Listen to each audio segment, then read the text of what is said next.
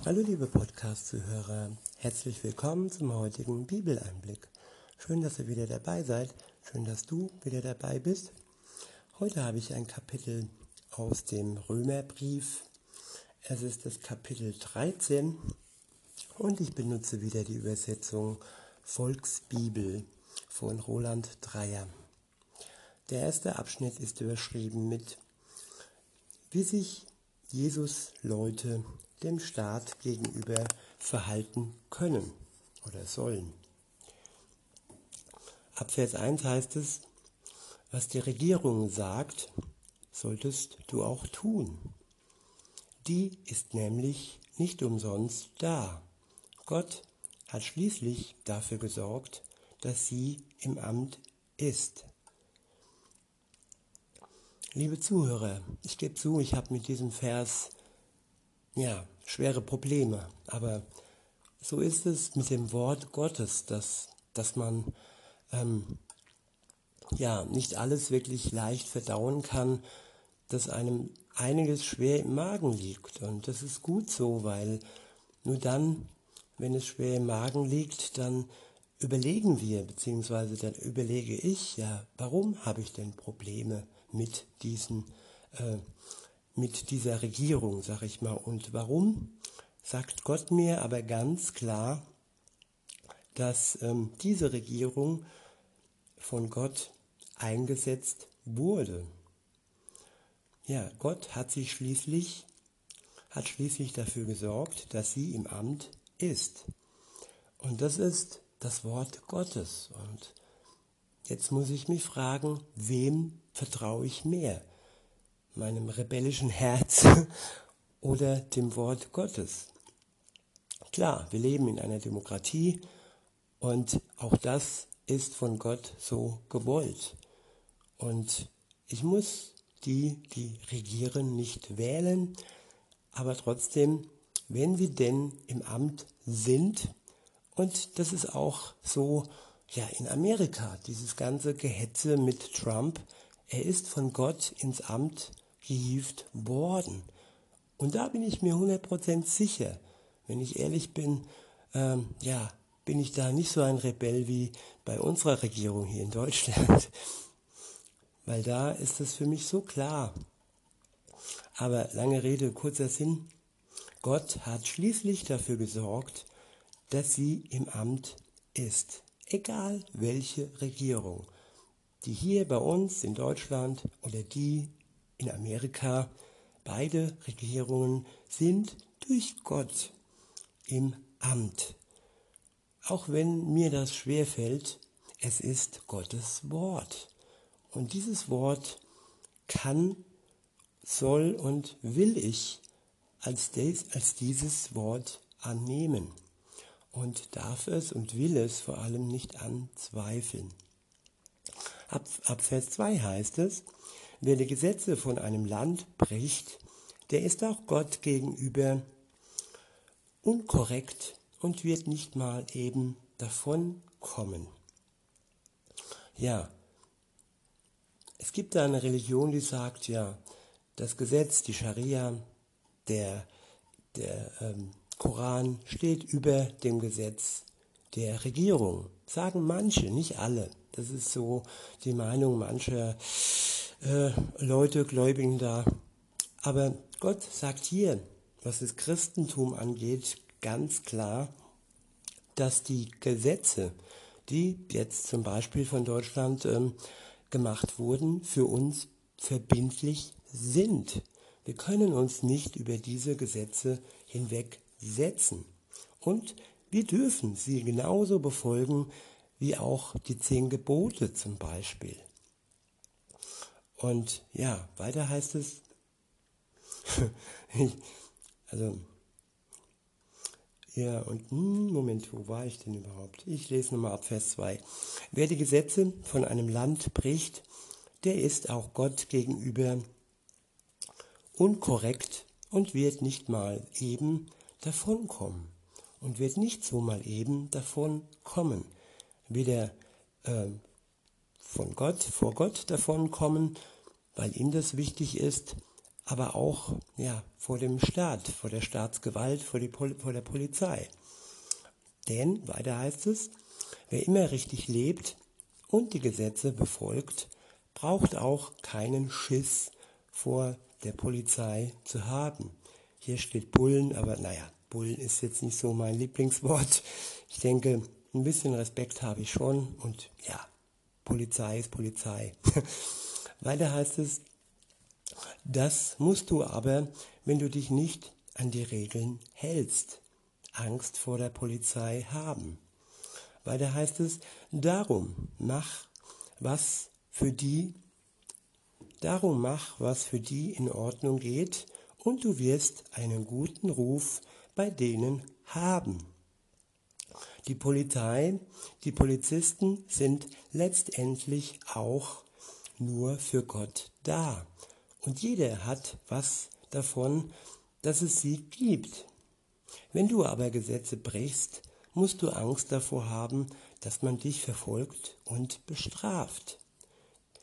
Ähm, die Polizisten sind dann im Grunde wie ein verlängerter Arm Gottes, um die zu bestrafen, die Mist bauen. Ja, ich bin da in einem inneren Kampf. Ich bin ein sehr, sehr ähm, äh, gerechtigkeitsempfindender Mensch und oftmals finde ich Dinge, die in der Welt passieren, nicht gerecht.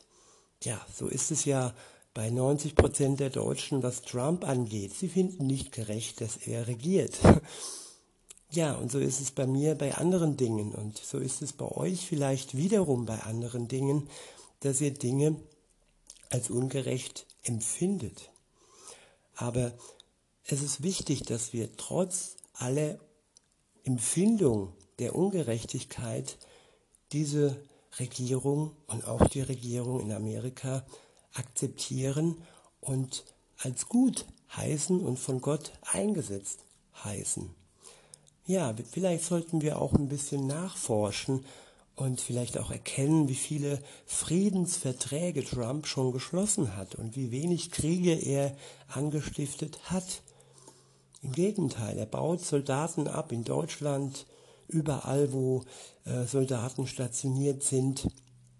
Und während er an der Macht ist, gibt es so wenig Krieg und so viel Frieden und so viel Verhandlungen. Ja, sogar mit Nordkorea hat er äh, sich friedlich äh, abge, abgegeben. Ja.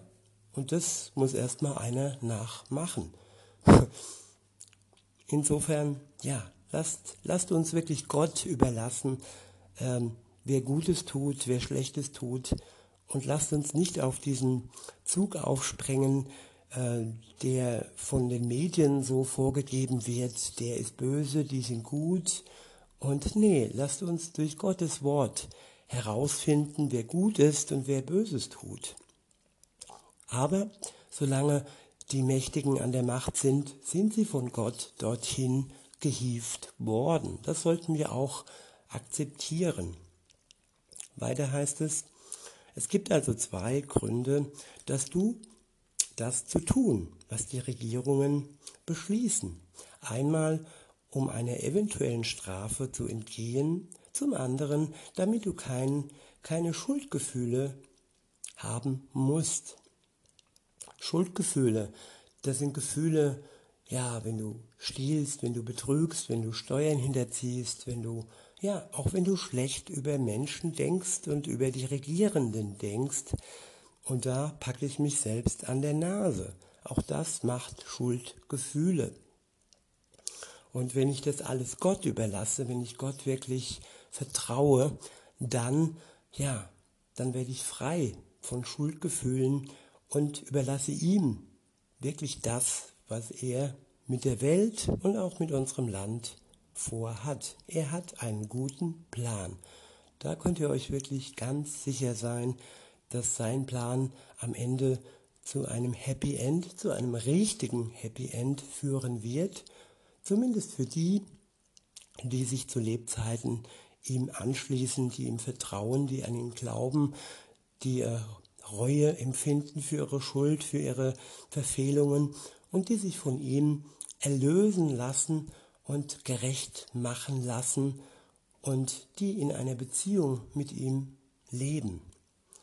Die haben wirklich zusammen mit allen anderen, die an Gott glauben, das Happy End schon in der Tasche. Weiter heißt es ab Vers 6, das ist auch der Grund, warum es cool ist, Steuern zu bezahlen. Denn der Staat braucht ja die Kohle, damit es im Land nicht drunter und drüber geht. Bezahlt alles, wo jemand was für euch arbeitet.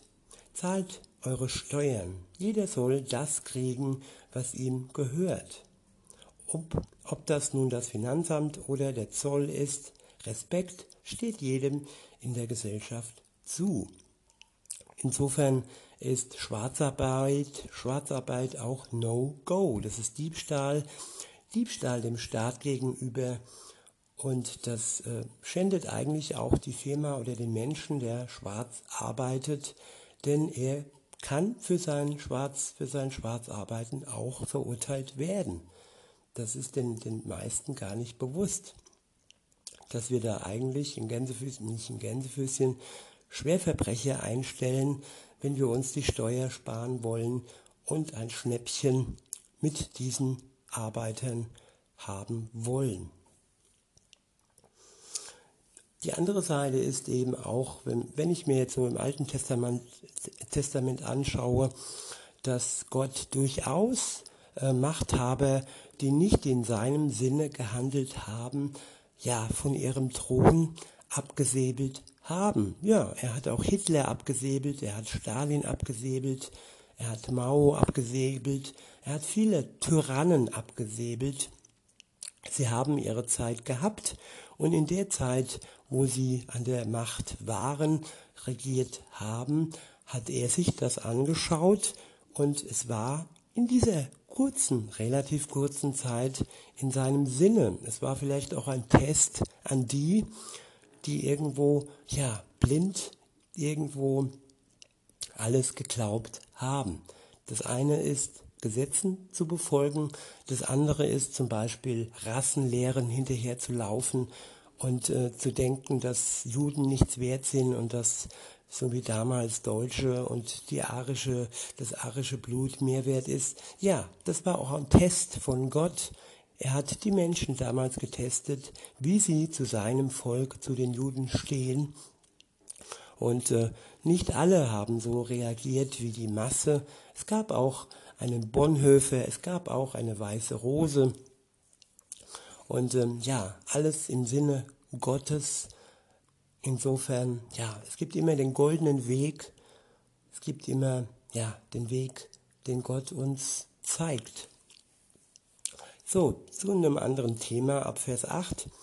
Und dieser neue Abschnitt ist überschrieben mit Einander lieben ist das Wichtigste, wo gibt. Wo gibt steht hier, ich würde noch sagen, wo es gibt. Aber wo gibt klingt cooler. Ab Vers 8 heißt es, sorry, Schulden sollt ihr immer zurückzahlen. Nur in einer Sache werdet ihr dem anderen immer was schuldig bleiben. Das geht gar nicht anders. In der Liebe. Ich wiederhole, nur in einer Sache werdet ihr dem anderen immer etwas schuldig bleiben. Das geht gar nicht anders. In der Liebe. Tja, die Liebe, sie hat eine Bringschuld. Ich bringe dem anderen, ich bringe dem anderen gegenüber meine Liebe. Und das ist das Erste und das Wichtigste. Man sollte niemals erwarten, dass sie, dass andere uns etwas bringen. Der Gebende ist seliger wie der Nehmende. Und das ist Liebe, sich verschenken, sich hingeben und die Erwartungen wirklich ausschalten. Da zu schauen, wo der andere uns braucht und dann für den anderen da zu sein. Weiter heißt es, davon kann man nie genug geben. Ja, geben, nicht nehmen, sondern geben. Weiter heißt es, wer andere liebt, hat begriffen, worum es Gott eigentlich geht. Es geht Gott um die Liebe. Jesus starb für uns aus Liebe. Gott schuf die Welt aus Liebe. Gott vergab ähm, Adam und Eva aus Liebe. Er hätte sie auslöschen können, wenn, wenn äh, er so sauer gewesen wäre. Gut, sie mussten das Paradies verlassen, aber trotzdem, sie waren am Leben. Und genauso auch bei Kain und Abel, der Brudermörder. Er wurde nicht ähm, getötet von Gott. Er durfte weiterleben. Nein, im Gegenteil. Er bekam sogar ein Zeichen, was bedeutete, dass man ihn nicht anrühren darf, dass es keine Meuchelmorde geben durfte, keine Ehrenmorde, so wie das heute in bestimmten Kulturkreisen gilt. Nein, bei Gott gibt es keine Ehrenmorde. Gott schützt sogar den Bruder Mörder und gibt ihm ein Zeichen des Schutzes für andere. Und so ist Gott, das ist alles Liebe. Er hat Gnade und die Zeit der Gnade ist noch nicht vorbei, liebe Zuhörerinnen, lieber Zuhörer. Gott hat noch ein offenes Herz für dich. Und egal was passiert ist in deinem Leben, was du tatest, was man dir angetan hat, es gibt keinen Grund, dass du nicht bei Gott eine Chance hättest. Er gibt jedem Menschen eine Chance, ob Brudermörder, ob Adam und Eva im Paradies, als sie von dem Baum der Erkenntnis gegessen haben, die einzige Regel, die es damals gab, und sie haben sie gebrochen, ja, er hat auch ihnen noch eine zweite Chance gegeben. Sie durften leben außerhalb des Paradieses, aber sie durften leben. Weiter heißt es, ähm, davon kann man nie genug geben. Wer andere liebt, hat begriffen, worum es Gott eigentlich geht. Alle Gesetze sind in dem einen Ding enthalten. Nicht die, nicht die Ehe zerstören, nicht die Ehe zerstören, keine Leute ermorden, nicht klauen, nicht neidisch sein, das ist alles zusammengefasst in dem Befehl von Gott, liebe jeden, der in deiner Nähe ist, genauso wie du dich selbst liebst. Ich wiederhole, liebe jeden, der in deiner Nähe ist, egal ob Christ, ob Moslem, ob Atheist, ob Schwerverbrecher, ob Mörder, egal was er mit sich bringt an Schuld, Gott sagt, dass wir genau diesen Menschen, der in, der in unserer Nähe ist, genauso lieben sollen, wie wir uns selbst lieben. Und da ist es in erster Linie erstmal wichtig, liebe Zuhörerinnen, lieber Zuhörer, dass wir begreifen, dass wir von Gott geliebt sind, dass wir unser Herz öffnen und diese Liebe in uns fließen lassen. In, der, in einer anderen Stelle heißt es, durch den Geist Gottes wird die Liebe Gottes in unser Herz ausgegossen. Und erst dann, wenn wir geliebt sind von Gott, dann können wir auch andere um uns herum, die in unserer Nähe sind, lieben. Liebe aus menschlicher Kraft, äh, in der Art Hollywood sage ich immer, ist immer dem Scheitern verurteilt. Aber Liebe aus der Kraft Gottes heraus, also die Liebe, die er uns schenkt und die wir weitergeben können, alleine diese Liebe hilft uns, dass wir uns geliebt wissen und auch den anderen, dass sie sich von uns geliebt fühlen. Weiter heißt es, die Liebe will dem anderen keinen Schaden zufügen. Alle Regeln von Gottes Programm sind in der Liebe zusammengefasst. Der nächste Abschnitt ist dem überschrieben mit immer so leben, als wäre heute der Tag der Abrechnung. Ab Vers 11 steht, seid immer so drauf, als wenn morgen der Tag der großen Abrechnung kommen würde. Scheißegal, Haltung ist echt nicht mehr angesagt. Ja, egal, ich höre das so oft in meinem Umfeld, das Wort egal. Nichts ist egal. Egal ist, ähm, ja, nichts. Alles hat Bedeutung. Und vor allem unsere Schuld hat eine Bedeutung. Unsere Schuld ist so unüberwindbar. Und sie ist so eine dicke Mauer zwischen uns und Gott, dem Vater. Da kommt keiner durch. Und schon mal gar nicht wir selbst. Und insofern ist dies keinesfalls egal. Es ist wichtig, dass diese dicke Mauer niedergerissen wird durch Jesus Christus, durch seinen Tod am Kreuz und dass wir dann wieder einen freien Blick haben auf Gott, den Vater und dass wir wieder zu ihm sagen können, aber Vater. Und das ist das Wichtigste im Leben eines Menschen. Weiter heißt es, Jesus Christus feiert bald sein großes Comeback. Dann sind wir endlich ganz frei. Nach jeder Nacht kommt der Tag. Am Tag sind alle Sachen zu sehen, die wir lieber nur im Dunkeln machen würden, wo keiner zugucken, zuschauen kann. Also sollen wir jetzt immer so leben, dass es ruhig Tag werden kann und wir uns nicht für unser Leben und die Sachen, die wir so tun, schämen müssen. Ich wiederhole, in jeder Nacht kommt der Tag, nach jeder Nacht kommt der Tag. Am Tag sind alle Sachen zu sehen, die wir lieber nur im Dunkeln machen würden, wo keiner zugucken kann. Also sollen wir jetzt immer so leben, dass es ruhig Tag werden kann und wir uns nicht für unser Leben und die Sachen, die wir so tun, schämen müssen.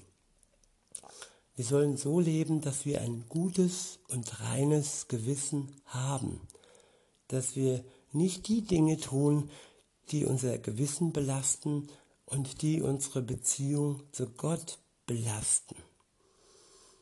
Deshalb ist es nötig, erstmal das Gewissen zu säubern, zu reinigen auf Anfang zu stellen, indem Jesus uns vergibt, indem er uns erlöst, nachdem wir ruhig vor seinem Kreuz um Vergebung gebeten haben. Und dann können wir mit seiner Kraft leben, so leben, dass eben keine Sachen mehr oder nicht mehr so viele Sachen passieren, wofür wir uns schämen müssen. Weiter heißt es ab Vers 13, wir sollten so leben, dass andere uns als Vorbilder nehmen wollen. Ehrlich sollten wir natürlich auch immer sein. Auf Partys, wo gesoffen und rumgedrogt wird, sollten wir uns nicht blicken lassen. Beziehungsweise wir sollten eben nicht zügellos den Alkohol fließen lassen und äh, ja, uns nicht Dingen hingeben, die uns am Ende beherrschen, einer Sucht hingeben, die uns am Ende beherrscht und in der wir gefangen sind. Das ist hier gemeint. Ich denke, auf Partys zu sein und gemäßigt äh, Alkohol zu genießen, so wie an einer anderen Stelle steht, trink täglich ein Gläser Wein, dann geht es deinem Bauch besser. Insofern würde ich das eher so darstellen. Wir sollten vorbildlich sein und nicht uns der Welt in komplettem Maße anpassen. Weiter heißt es, wir müssen unseren Ehepartnern, wir müssen unseren Ehepartnern ganz treu sein. Wir dürfen es. Und sexmäßig nicht dreckig abgehen ja immer rein bleiben und immer ein reines Gewissen haben, auch körperlich, auch was unsere körperliche Liebe angeht, sage ich immer gerne. Das Wort Sex habe ich nicht so gerne, weil man kann es so leicht trennen von der Liebe und man kann es so leicht mit dem Stempel Spaß versehen und dann hat es einen doppelten Beigeschmack und bitter und ja, es ist dann lieblos. Weiter geht's. Weiter heißt es, und geht auch unnötigem Streit aus dem Weg. Lasst euch nicht auf irgendwelche Eifersuchts, Eifersuchtsgeschichten ein. Ja, auch da muss ich mir an der Nase, an die Nase packen. Ich lasse mich schnell von Streit anstecken. Wenn jemand Streit äh, lustig ist, in Gänsefüßchen lustig kann man da nicht sagen, streitwütig, streitsüchtig, Streit, ja, offen für Streit, dann sollte man seine Worte, dann sollte ich meine Worte weise wählen und diesen, in diesen Streit kein Öl gießen und nicht dieses Feuer des Streites noch mehr entfachen.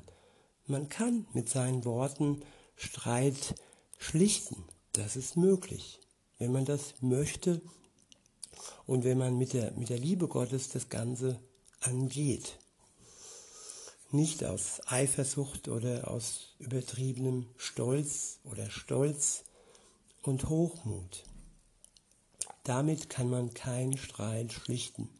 Ab Vers 14 steht, bleibt straight bei Jesus Christus. Er ist der Boss. Er soll auf dem Chefsessel in eurem Leben sitzen. Lasst euch nicht gehen. Passt auf, dass eure Wünsche keine Macht über euch haben und ihr nicht von euren Geilheit, nicht von eurer Geilheit kontrolliert werdet. Ja, Kontrolle heißt immer Sucht, dass mich etwas besitzt, dass mich etwas steuert, dass ich nicht mehr klar denken kann, ob das eben die Sex oder ja, Sex ist es ja in dem Sinne, oder ob es Sehnsucht ist, da muss nicht immer Sexualität mit im Spiel sein bei der Sehnsucht. Aber es darf uns, es darf mich nicht kontrollieren. Und glaub mir, ich bin da auch noch voll im, ja, voll im Leben und äh, es ist nicht leicht, aber glaubt mir auch, zusammen mit Gott ist es möglich. Er zeigt einen Weg, einen Ausweg manchmal auch, wenn ich mich zu sehr verfahren habe in meiner Sehnsucht und wenn ich zu sehr kontrolliert werde von meinen Emotionen, die dann mit dem Boss, mit ihm nichts mehr zu tun haben und die mich dann wegziehen in eine rein menschliche Beziehung, egal in welche Richtung, egal ist es nicht, aber nehmen wir mal an, in Richtung Freundschaft. Auch da kann unser Leben außer Kontrolle geraten, wenn wir uns nicht auf Gott fixieren und unser Leben nicht durch seine Liebe bestimmen lassen. In diesem Sinne wünsche ich euch noch einen schönen Tag und sage bis denne.